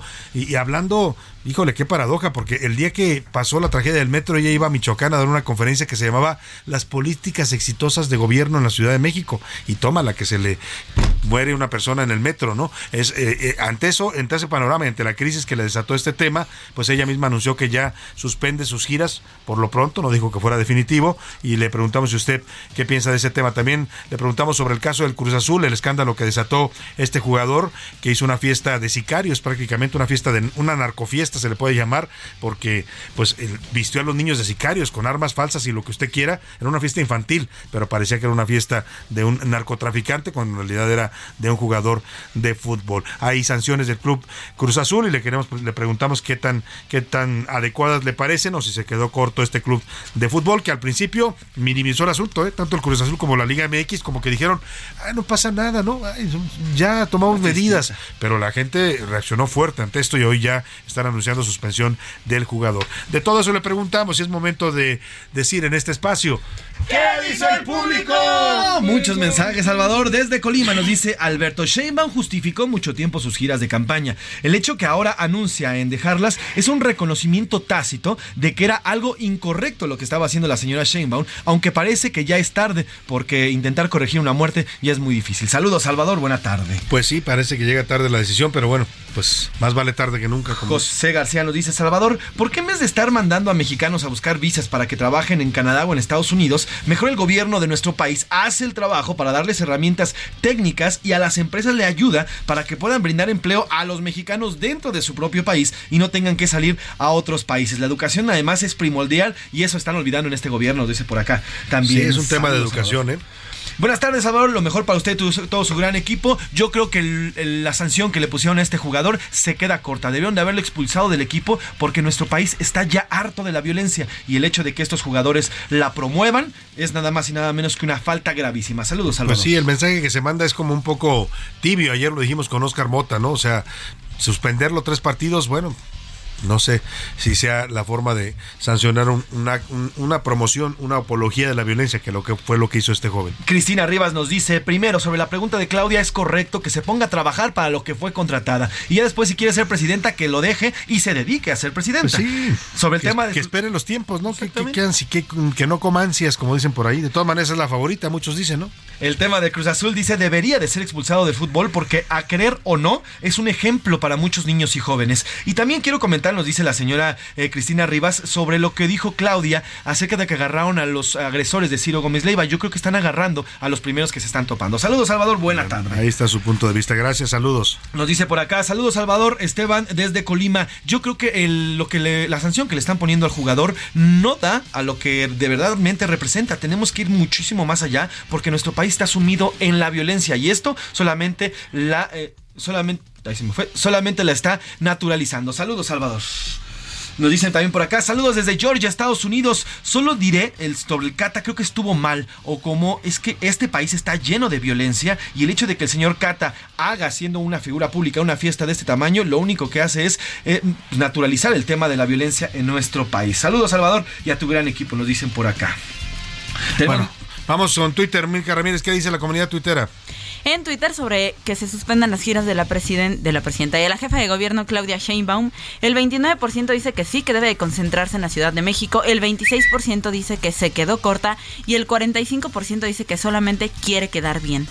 Sobre el tema del Cata, el 12% dice que la sanción es injusta, el 79% que no, que no es este, que se quedó eh, corta igual y el 9% que es una sanción exagerada. Tenemos un comentario y, aquí nos dice un, usuario de Twitter, dice, es que si se va a juzgar al Cata, también se deberían de juzgar las series de narcos y a todas las personas que las ven. Pero eso no se hace porque desde 2011 hay que respetar la libertad de creación. Oye, por cierto, tiene, tiene, tiene razón, ¿eh? también deberían sancionar ese tipo de contenidos que hacen la misma apología. Y ahí uno de los que han hecho las series de narcos es el señor Pigmen Ibarra por cierto, el principal propagandista de López Obrador y uno de los cerebros, dicen, detrás de toda esta eh, defensa de la 4T, bueno, pues él ha hecho series de narcos, ¿no? Y ha ganado mucho dinero con eso. Y pues si fuera congruente, tendría que anunciar que ya no va a producir este tipo de series o qué sé yo, porque efectivamente los convierten en héroes a los narcotraficantes. Sí, y el tema, Salvador, es que también en la radio convencional escuchamos este tipo de narcocorridos. Hay ahorita tres famosos que hablan incluso de, eh, Joaquín Guzmán Loera y del señor Ovidio Guzmán. Y bueno, pues en la radio los escuchamos eh, constantemente esta música. Entonces, ¿También? estamos inundados también de la narcocultura y eso provoca sociológicamente que se inserte la semilla para que los jóvenes ya después sigan con este tema. ¿no? Así es. ¿Más mensajes, José Luis? Sí, nos dice por acá, eh, dice Salvador, me gusta mucho tu programa, el ambiente que pones con la música que tienes esta semana que me encanta y ese gran entusiasmo con el que siempre nos informas y siempre das la noticia. Saludos la señora Yolanda González, felicidades a todo tu equipo. Gracias, doña Yolanda. Por acá. Qué bueno que le guste la música y lo que hacemos todos los días, créeme, créeme que lo hacemos con muchas ganas y con mucho gusto para llevarle información y entretenimiento hasta, hasta, usted, mm. hasta, hasta usted. Noé Martínez nos dice, expulsar al Cata, pero sí a darle abrazos al, al, al crimen organizado como proponen de este gobierno. Creo que ahí tenemos muy, muy eh, complicadas nuestras prioridades. Saludos, Salvador. Buena tarde. Eh, nos dice también por acá, buenas tardes a todo el equipo de A la Una. La empleada de la Ciudad de México, así nos dice, tiene la obligación de seguir trabajando por nosotros y para eso la contratamos y para eso la elegimos, para que esté aquí, esté al tanto de la ciudad y no se vaya de aquí. Saludos, Salvador, nos dicen por acá. Muy bien. Eh, y tenemos más mensajes, pero bueno, lo seguiremos escuchando el rato. A ver, rápidamente. Francisco García nos manda saludos, también saludos por acá la señora Concepción eh, Rodríguez. Tenemos más saludos también de Francisco González. En fin, tenemos muchos más saludos y ahorita se los vamos a ir saludando y ahí le estoy escribiendo. Pues gracias a todos los que se comunican, síganlo haciendo al 55 18 41 51 99. Vamos por lo pronto a cotorrear la información. Cotorreo informativo en A la Una con Salvador García Soto. Cotorrear.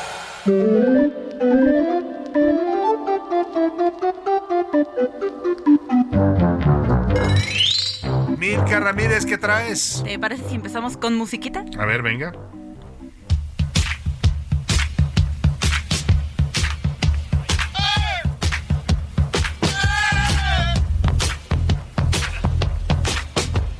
Bueno, mucho rock and roll, entiendo. Exacto, es rock and roll de Gary Glitter y es parte del soundtrack que se usó para la pelica, película de Joker.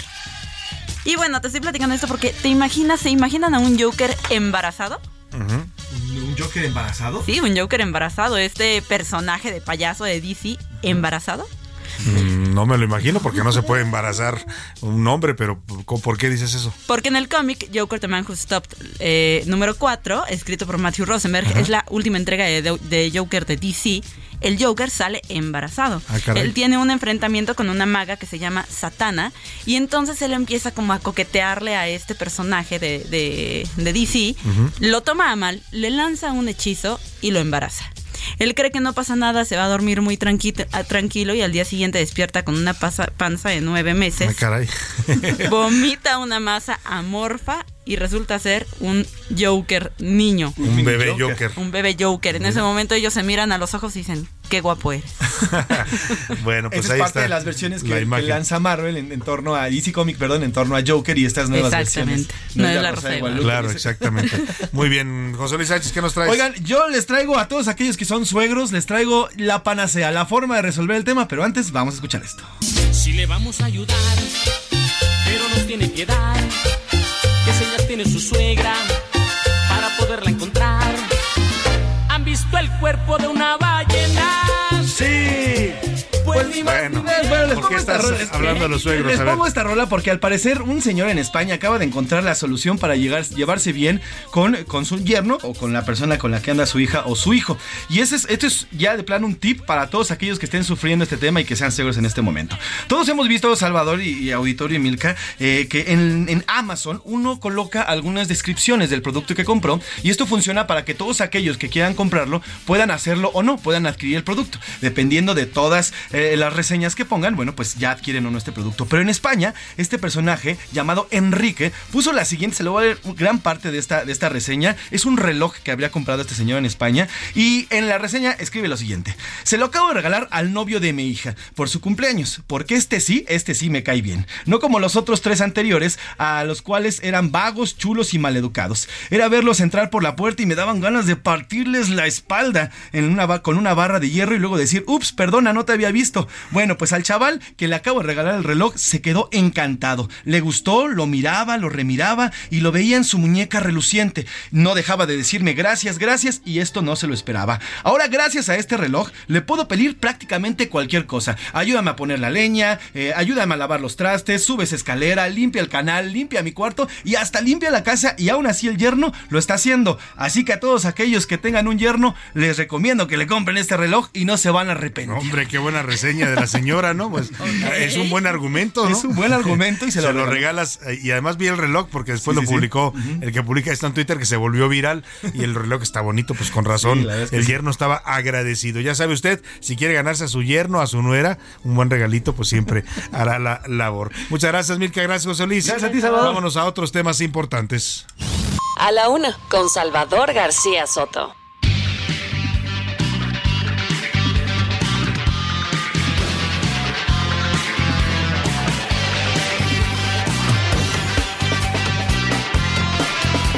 Bueno, pues nada, el tema de Ovidio Guzmán acaba de presentar un nuevo amparo. Eh, con este busca frenar su extradición a los Estados Unidos. Vamos con Manuel Aceves, nuestro corresponsal en Sinaloa, que nos habla de este nuevo amparo que ha interpuesto la defensa de Ovidio Guzmán. Manuel, te saludo, buenas tardes.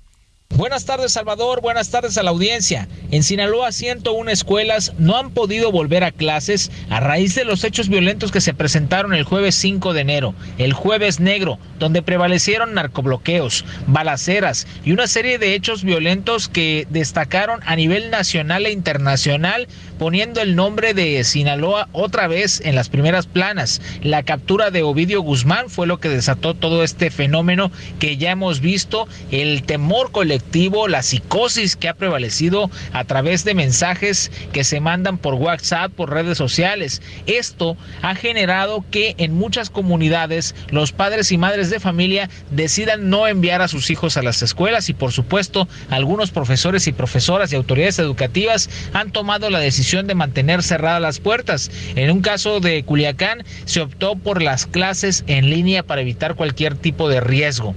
¿Cuáles son las comunidades donde mayor ausentismo ha habido? Es el caso de Culiacán, es el caso de Escuinapa, El Rosario, es el caso propio de Jesús María, donde no, no había condiciones todavía hasta hace unos días para poder realizar las actividades normales, algunas en Badiraguato, es lo que refiere la secretaria de Educación Pública Graciela Domínguez Nava. Es la situación que está prevaleciendo.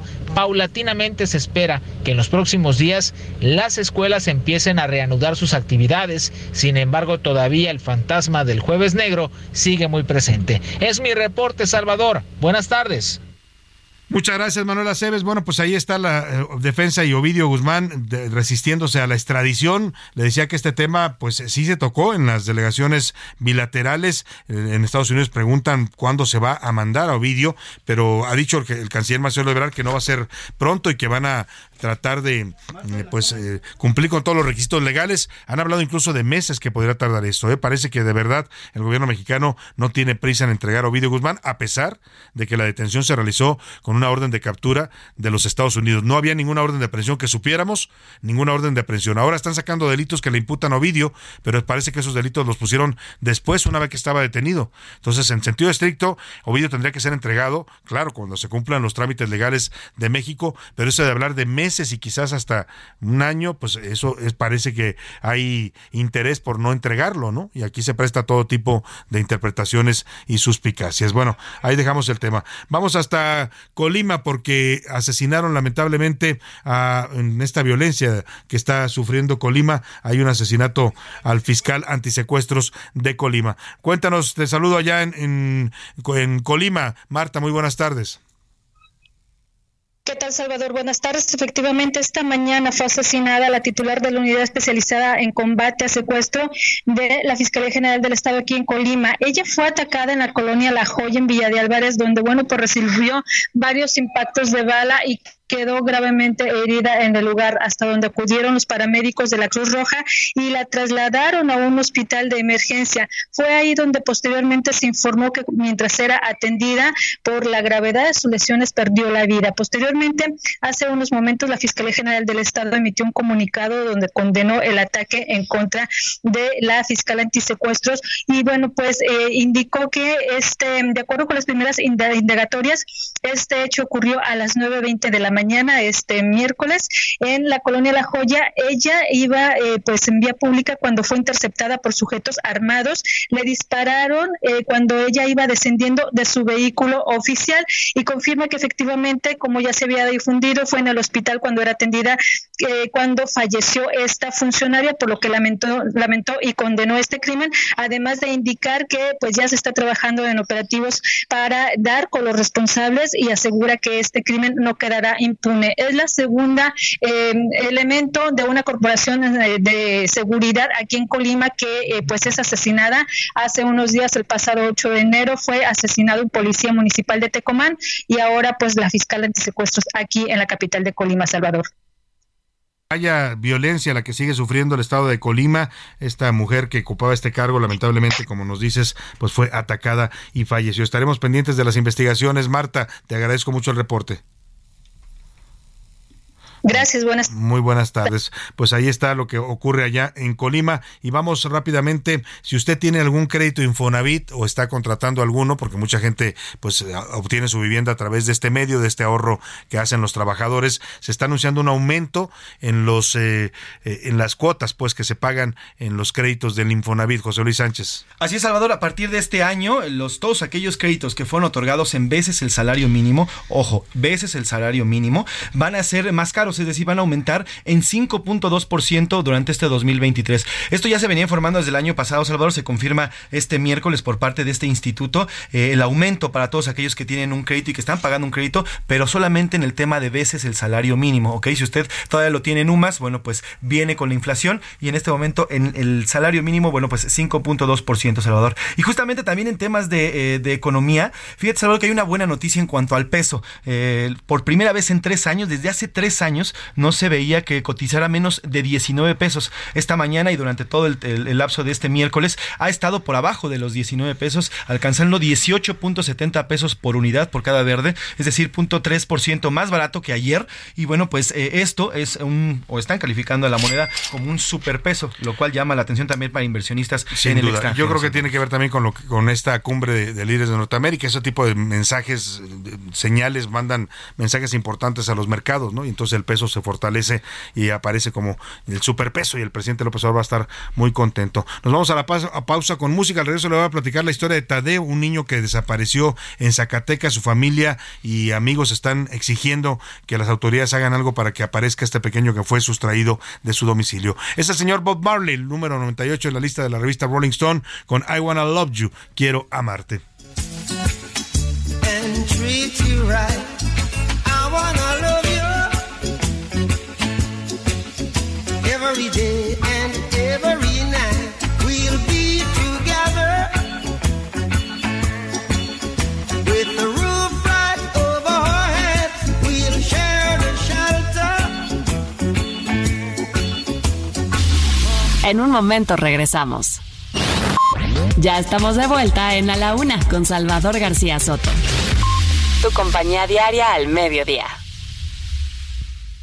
Soriana, frijol negro precisísimo de 908 gramos a 22.90. Soriana, la de todos los mexicanos. A enero 11, aplica restricciones. Me nace del corazón decirle que usted es mi vida, que no sé vivir sin usted. Disculpe que se lo diga, pero es que no aguanto más. Este amor me calcina, me nace del corazón Quiero sentir sus besos, sus manos que me acaricien. Quiero comprobar que vivo, no quiero morir de amor. Hasta que escuche su boca decir que me quiere mucho y que ese amor que usted siente le nace del corazón, me nace del corazón.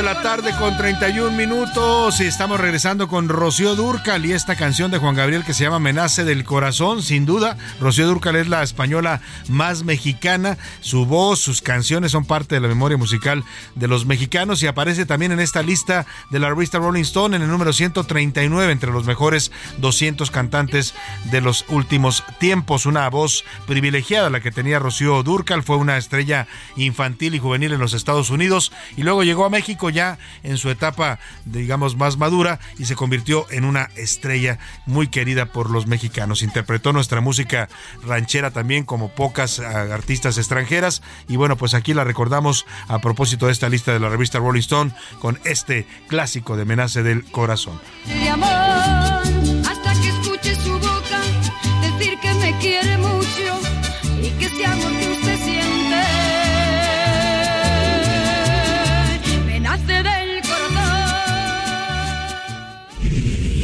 A la una, con Salvador García Soto. El ojo público. En A la Una tenemos la visión de los temas que te interesan en voz de personajes de la academia, la política y la sociedad. Hoy escuchamos a José Narro Robles en Un México Nuevo. El ojo público. ¿Qué tal? Muy buenas tardes. Esta es mi primera colaboración del año y debe servir para desearles a todas y todos lo mejor en el año 2023, que esté lleno de salud y de éxito. Quiero aprovechar también para agradecer nuevamente a Salvador la hospitalidad y la oportunidad que me brinda de estar en contacto con el auditorio.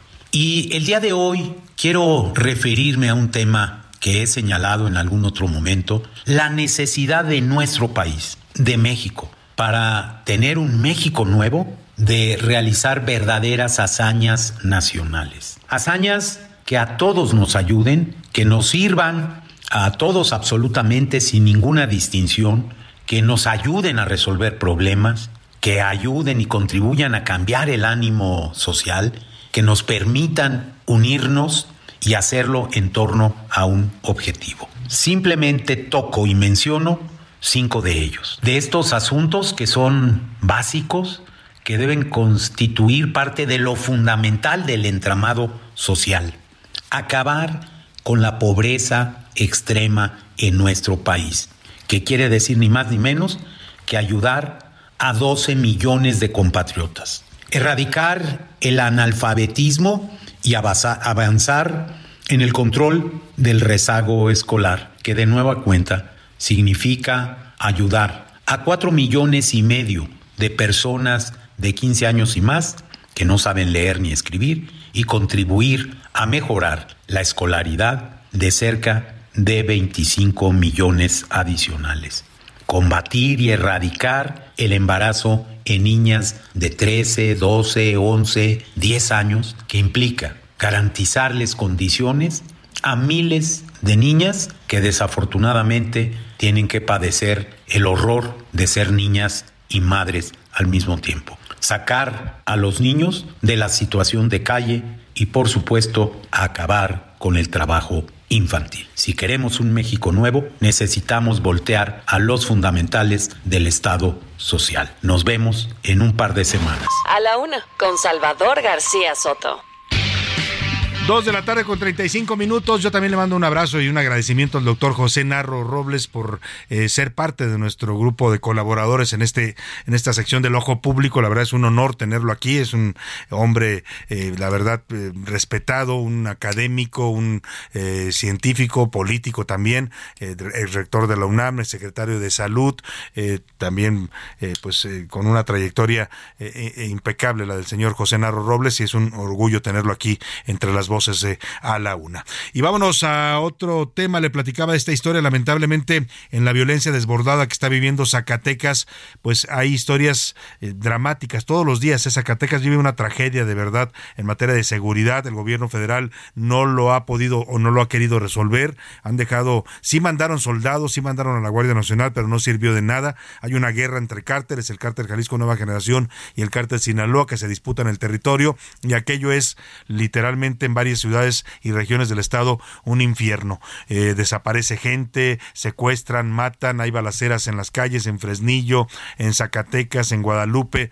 Eh, todos los días vemos ese tipo de historias y en medio de esto surge esta historia de un niño de seis años llamado Tadeo, que desapareció el pasado 20 de diciembre. Estaba en su casa y hombres desconocidos se lo llevaron. Familiares y amigos han bloqueado carreteras y han hecho manifestaciones para impedir que, pues para pedir y exigir que el niño sea localizado.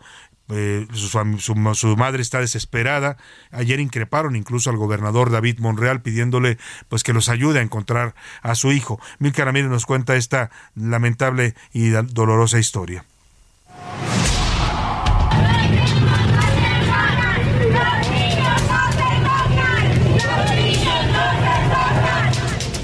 El 20 de diciembre, Antonita Deo Núñez Trejo, un niño de 6 años, fue sustraído de su casa en la comunidad de Chaparrosa, Villa de Cos, en Zacatecas.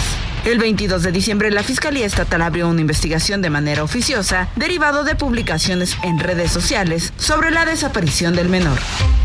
Fue hasta el 27 de diciembre cuando los padres presentaron una denuncia formal por desaparición y la alerta Amber se activó el 30 de diciembre. La fiscalía investiga el hecho como secuestro y las acciones de búsqueda se extendieron a San Luis Potosí. Para exigir su aparición, ayer amigos y familiares de Teo prohibieron la salida del gobernador David Monreal de un salón de usos múltiples. Además, bloquearon la carretera 54 de Zacatecas a Saltillo en ambas direcciones.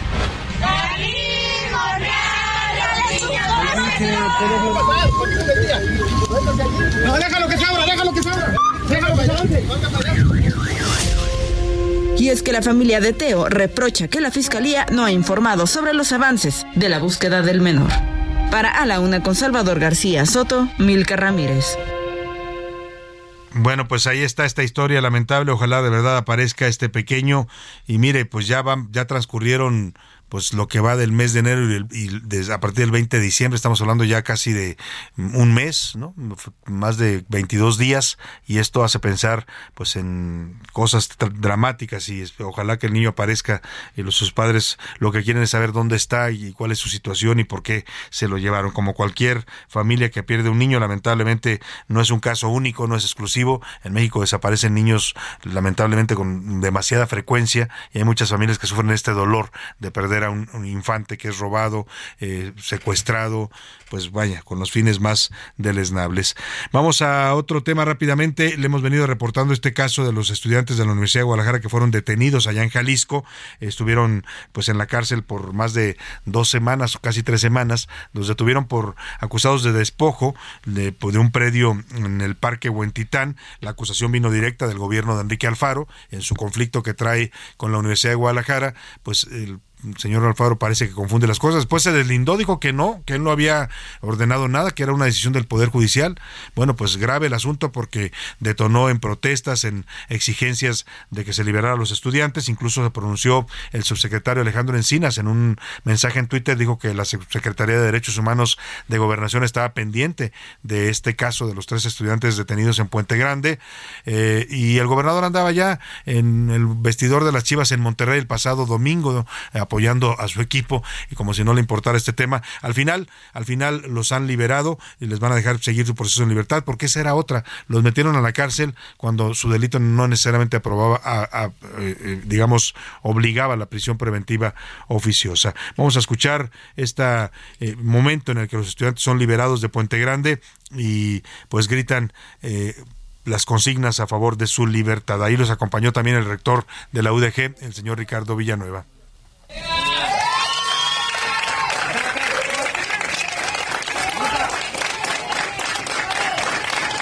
Resistencia, resistencia, resistencia, resistencia, resistencia. Y vamos con Adriana Luna, nuestra corresponsal, para que nos eh, reporte esta liberación. Los tres jóvenes son ambientalistas. Ellos estaban defendiendo un predio de, ambiental ahí en la zona de, la barranca de Huentitán cuando los detuvieron. Cuéntanos, Adriana Luna, todo, eh, cómo fue eh, pues, finalmente esta liberación de estos tres estudiantes de la Universidad de Guadalajara. Buenas tardes.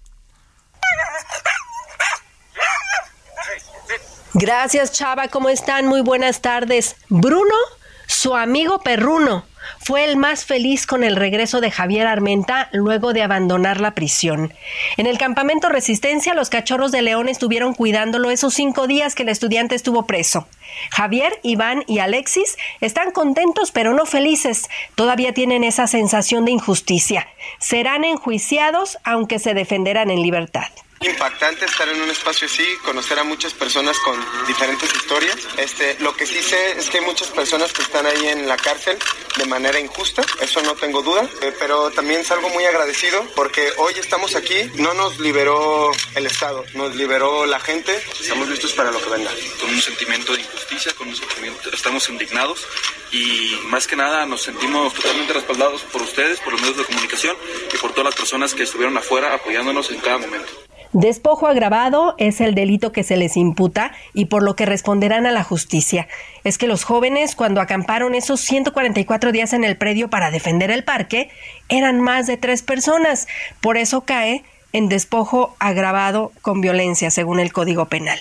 Entre las medidas cautelares que emitió el juez están acudir a firmar a juzgados los primeros cinco días del mes durante los próximos seis meses. Y lo más doloroso, no acercarse al predio ubicado en Huentitán. Y nosotros seguiremos pendientes, Salvador. Bueno, Adriana, pues ahí está la, el motivo por el cual los detuvieron. Ellos están defendiendo un, área ecológica del Parque de Huentitán que seguramente los eh, desarrolladores inmobiliarios quieren arrasar. ¿eh? Guadalajara es una ciudad que ha arrasado con sus zonas verdes, las ha ido consumiendo. El bosque de la primavera se lo están comiendo poco a poco con desarrollos eh, inmobiliarios y seguramente ahora quieren hacerlo para allá, para esta zona de Huentitán. Y estos jóvenes lo que defendían era pues un área natural, un área que está considerada como parque natural y que ahora quieren al parecer pues eh, fraccionar. Vamos a eh, que Milka Ramírez nos cuente la historia detrás de esta detención que ocasionó pues indignación y preocupación por tratarse de tres estudiantes que lo único que hacían era defender el medio ambiente y por eso los metieron al penal de Puente Grande, ahí donde están los narcotraficantes, violadores, secuestradores y asesinos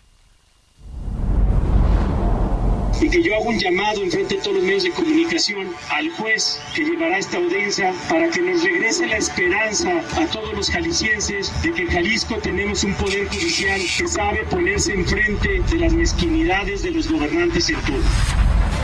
Javier Armenta, Iván Cisneros y José Alexis Rojas son tres estudiantes de la Universidad de Guadalajara que fueron vinculados a prisión preventiva en el penal de Puente Grande en Jalisco. Los tres activistas hicieron un plantón durante 144 días en el parque de Huentitán para impedir que dos inmobiliarias construyan departamentos. Fueron denunciados por las empresas Operadora Hotelera Salamanca y Hotel Riviera Deluxe por el delito de despojo de inmuebles y aguas al impedir con su plantón la entrada de maquinaria al predio. Habla Jorge Armenta, estudiante de la Universidad de Guadalajara y activista. El gobernador del estado nos quiere encarcelar por haber defendido un parque y eso no es un delito aquí ni en ningún sitio. La molestia principal del gobernador es que se metan con su dinero. El proyecto de Iconia es un proyecto de más de 4 mil millones de pesos tras darse la vinculación a proceso, miles de estudiantes de la Universidad de Guadalajara, encabezados por el rector Ricardo Villanueva, salieron a las calles e informaron que el plantón frente a Casa Jalisco se mantendrá hasta que los jóvenes sean liberados. Incluso la comunidad solicitó ayuda al presidente López Obrador. Habla Zoe García, presidenta de la Federación Estudiantil de la Universidad de Guadalajara. Hoy tenemos tres presos políticos, estudiantes y activistas defensores del pueblo tapatío. Presidente, le pedimos que nos ayude a creer que la justicia en México sí existe y que un futuro mejor para las juventudes es posible. Somos estudiantes, no criminales. Mientras tanto, y desde el penal, Jorge Armenta escribió una carta donde explicó que las empresas le ofrecieron retirar los cargos a cambio de una disculpa. Hoy de manera extraoficial las empresas me ofrecieron retirar los cargos a cambio de una disculpa pública y aceptar que la defensa del predio de Huentitán fue un error. Jamás lo haría. Los verdaderos delincuentes son ellos que le están robando a la ciudad con el apoyo del gobernador un parque. Para A la Una con Salvador García Soto, Milka Ramírez.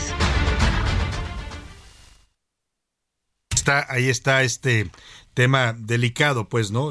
Por lo que representa, ya están libres los jóvenes, pero van a seguir, o sea, siguen acusados, no es que los hayan liberado, sino que siguen acusados de un delito de despojo, y lo cual me parece injusto, ¿eh? Lo que dicen, lo que denuncian ellos es grave porque hablan de intereses eh, políticos, intereses del gobierno de Enrique Alfaro detrás de este proyecto de desarrollo inmobiliario que quiere arrasar, pues, con un área natural, que es la zona de la barranca de Huentitán. Le decía, Guadalajara ha ido arrasando, está repitiendo los mismos errores que se cometieron aquí en la Ciudad de México, de expandir una ciudad, una mancha urbana que va arrasando todo lo natural y va dejando pues una selva de concreto solamente. Es lo que están haciendo ahora en Guadalajara. Usted ve desarrollos por todos lados, pero consumiendo áreas naturales. Están prácticamente eh, destruyendo todo el, medio ambiente que pues era eh, característico de la zona metropolitana de Guadalajara. lástima que no se aprenda de los errores, ¿no? La Ciudad de México es una ciudad que creció así de manera desordenada y fue invadiéndolo todo y fue de consumiendo, ahora todavía están eh, acabando con el, bosque de la Juscos, están los talamontes, está la gente que invade los predios, en fin, allá en Guadalajara esta situación ocasiona que detengan a tres estudiantes. Oiga, esta historia que le voy a contar tiene que ver con eh, el, caso, aquí le informamos en su momento, José Luis Sánchez en diciembre informó este caso de tres eh, jovencitos, tres niños prácticamente que fueron mordidos por un murciélago. Esto ocurrió en una comunidad allá en Oaxaca llamada Palo de Lima, en la sierra de Oaxaca. Eh, pues es común que estos animales que viven en la naturaleza interactúen a veces con los humanos y un murciélago se metió a la casa de estos niños, ellos estaban ahí y fueron mordidos por el murciélago. Eh, eh, se sabe que muchos animales como estos silvestres, como los murciélagos, transmiten la rabia. Hay vacunas, hay tratamientos en México para la rabia. Lamentablemente estos tres niños pues tuvieron la mala suerte de estar en una zona rural en este país donde el, acceso a los servicios de salud es prácticamente eh, difícil o nulo en muchos casos y cuando hay una pequeña clínica pues llegan y se encuentran con que no tiene nada no están equipadas, no les dan medicamentos, no tienen tratamientos. Si está en una zona donde hay murciélagos, uno pensaría que deben tener vacunas, ¿no? O deben tener tratamientos si alguien ya fue mordido por un animal. Pues nada, los niños llegaron a la clínica, al hospital rural que estaba en esta comunidad cerca de Palo de Lima y, lamentablemente pues no recibieron ningún tipo de ayuda. Después los, los trasladaron a una zona urbana para recibir atención. Lamentablemente con la rabia, si no se actúa rápido, pues es prácticamente imposible ya detener los efectos de esta, de esta, de esta enfermedad. Dos niños ya murieron, lamentablemente dos de los pequeñitos ya murieron. Eh, pues eh, se contrajeron finalmente la rabia. Una está muy grave. Eh, una, una, una está, una está afortunadamente ella sí alcanzó a recibir a tiempo el tratamiento y está, nos dicen ya, ilesa. Vamos con Karina García, nuestra corresponsal, que nos cuenta en qué va este caso lamentable, pues que expone la fragilidad y pues el retroceso que hemos vivido lamentablemente en el sistema de salud pública en México. La Comisión de Arbitraje Médico de Oaxaca investiga posible negligencia médica en el caso de los tres menores, dos de ellos fallecidos mordidos por un murciélago en la comunidad de Palo de Lima, en la Sierra Sur de la entidad.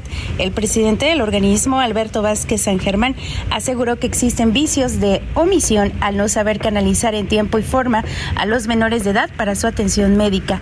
En entrevista, el también médico de profesión sostuvo que de acuerdo a la relatoría de los padres no se les brindó de manera inmediata los servicios correspondientes a los menores de 8, 7 y 2 años de edad. No deberían de estar muertos, expuso al abundar que se realizarán las investigaciones correspondientes para aclarar este caso. En este sentido, se pronunció a favor de que los servicios de salud de Oaxaca cuenten con personal capacitado en atención epidemiológica. De acuerdo a los familiares de la niña de 8 años y el niño de 7 años de edad que fallecieron por rabia debido a la mordedura de animal silvestre, así como la niña de dos años que no presentó síntomas, fueron atendidos a medias en al menos tres centros de salud de la Sierra Sur. Es el reporte desde Oaxaca. Bueno, pues muchas gracias Karina García. Afortunadamente esta pequeñita de dos años no alcanzó a presentar los síntomas porque recibió a tiempo el tratamiento. Los dos mayores de siete y ocho años pues no les dieron el tratamiento a tiempo en el centro de salud rural y lamentablemente cuando llegaron a los hospitales de Oaxaca ya, ya habían eh, desarrollado la rabia. Bueno, pues eso es lo que pasa en este país. Vámonos rápidamente al entretenimiento con Anaí Arriaga que nos habla de Shakira, que sacó una nueva canción. Dicen, dicen que es contra Piqué. El entretenimiento con Anaí Arriaga.